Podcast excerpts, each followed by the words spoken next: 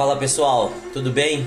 Aqui é o Nelis, retornando em 2022 para trazer mais informações, mentoria com educação, né?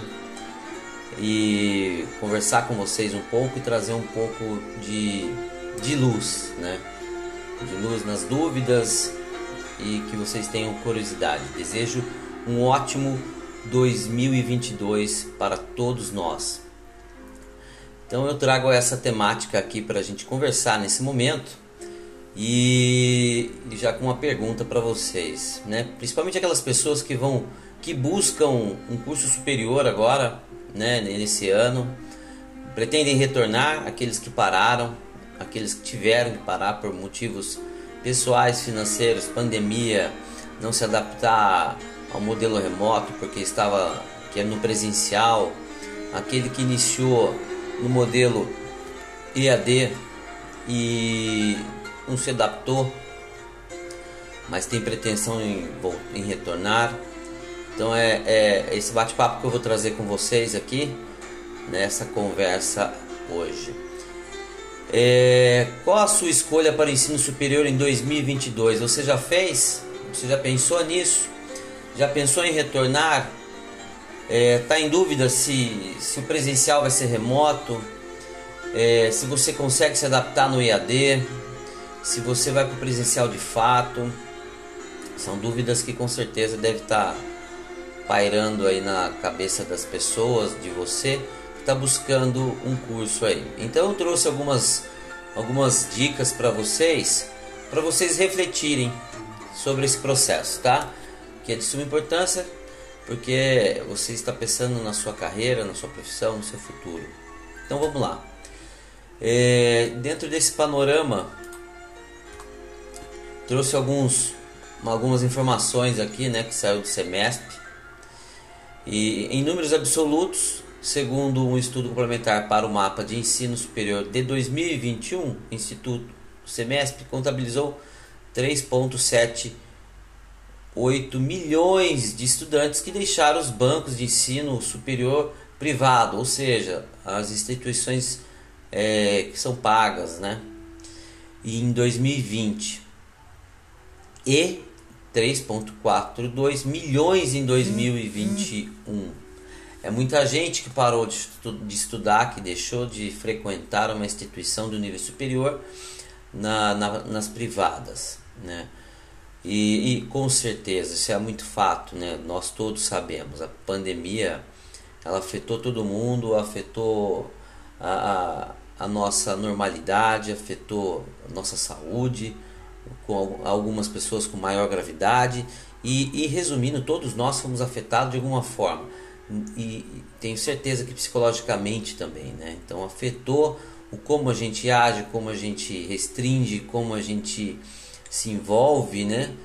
E sociabiliza com pessoas. Então a gente ficou mais, mais é, reservado nesse processo. Então teve muita coisa que mexeu com a gente, além do econo da economia e do financeiro, onde muitas pessoas perderam seus empregos, teve redução de salário e às vezes se não era o próprio aluno que pagava o seu ensino, os pais perderam emprego e assim por diante. Então, mas estamos melhorando e vamos avançar nesse melhoramento do país, mas a gente tem que evoluir, a gente tem que continuar, a gente tem que buscar, precisamos construir, porque a vida não espera.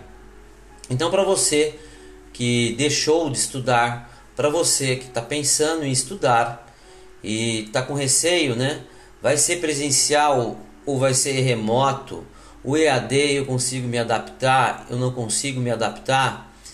É, eu acredito muito que o, o, já tem uma onda muito forte que o ensino para 2022, o presencial, ele já tem uma mudada na questão sendo mais híbrido, né?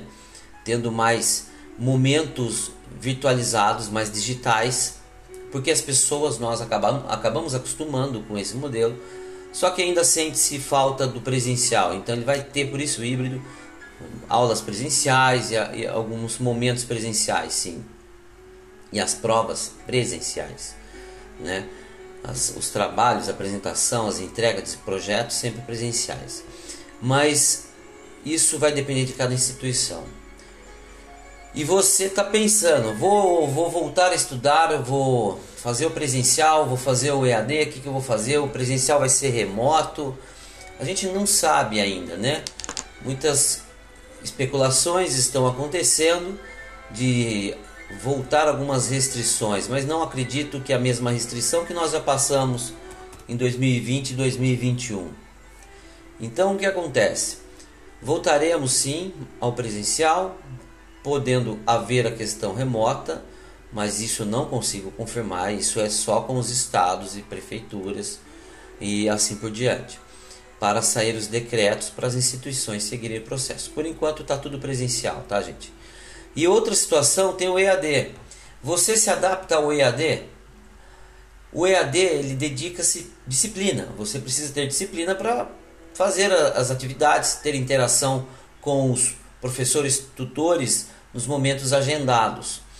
E fica gravado. Então, se você não tem aquele momento porque você trabalha, por isso que você escolheu o EAD, você pode assistir aquilo é, pela manhã, pela noite, pela madrugada e assim por diante. Então, ou seja, é super flexível durante o tempo da semana, porque você tem que entregar as atividades, fazer o seu progresso lá na, na, na timeline que se diz, né, nas atividades, e você tem que ter um, um avanço e até se preparar para a prova e entrega dos trabalhos, porque vocês têm que se reunir virtualmente com os seus grupos. E as provas são presenciais, isso é legislação do MEC, tá? Então as provas serão presenciais, a não ser que tenha algum tipo de restrição aí envolvendo decreto de estados e prefeituras em virtude da pandemia. Não havendo provas presenciais, o EAD tem essa flexibilidade. O presencial, ele tem mais o contato, mais a socialização, e você está dentro da instituição de ensino. O EAD te priva a estar dentro? Não te priva. Você pode ir lá, você pode visitar né, a instituição, ficar, participar, não tem problema. Conhecer os professores, a coordenação, então e você tem muito mais flexibilidade. Mas são dois modelos, dois modelos. Existem só dois modelos pelo MEC, tá? Como legislação, que é EAD e presencial. Não existe outro. O que existe é uma adaptação do presencial sendo híbrido ou do próprio EAD tendo uma presencialidade com algumas atividades práticas também sendo considerado híbrido, tá? Mas só existe dois modelos, presencial e EAD. O que acontece em cada modalidade é alguns ajustes e adaptações, mas modalidades só existem duas, ok? Então fique esse pensamento para você, retorne, vamos retornar à vida, à nossa rotina, aos nossos estudos, ao nosso é, na nossa busca de conhecimento e evolução constante para o mercado de trabalho tão mutável e mudou muito, né? Porque agora a gente está numa era de conectividade total, não, não é mais só digital. Então pense no seu retorno. Eu trago mais uma informação aqui, ó.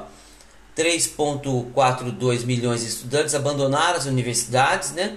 Uma evasão aí de 36,6 é, juntando os dois anos, 2020 e 2021. Então acho que vale você repensar o seu retorno para a sua construção e evolução profissional é, para o mercado de trabalho. Aqui alguns, algumas porcentagens né, que você pode rever depois de EAD e cursos presenciais, a questão da evasão. O EAD tem uma normalidade de evasão, que se entra muito mais aluno e até se adaptar, então acaba reduzindo e o presencial tá, teve uma redução em virtude até da própria pandemia. Mas agora a gente começa a retomar e melhorar esses números com o retorno dos nossos alunos. E aqui tem algumas dúvidas também, algumas informações, na verdade, que o próprio semestre passou dos principais cursos com evasão. Mas isso tem a ver com adaptabilidade, com modalidade, com situações e pandemia. Fica isso, espero tenha, que tenha te ajudado e bom retorno aos nossos estudos. Fiquem em paz.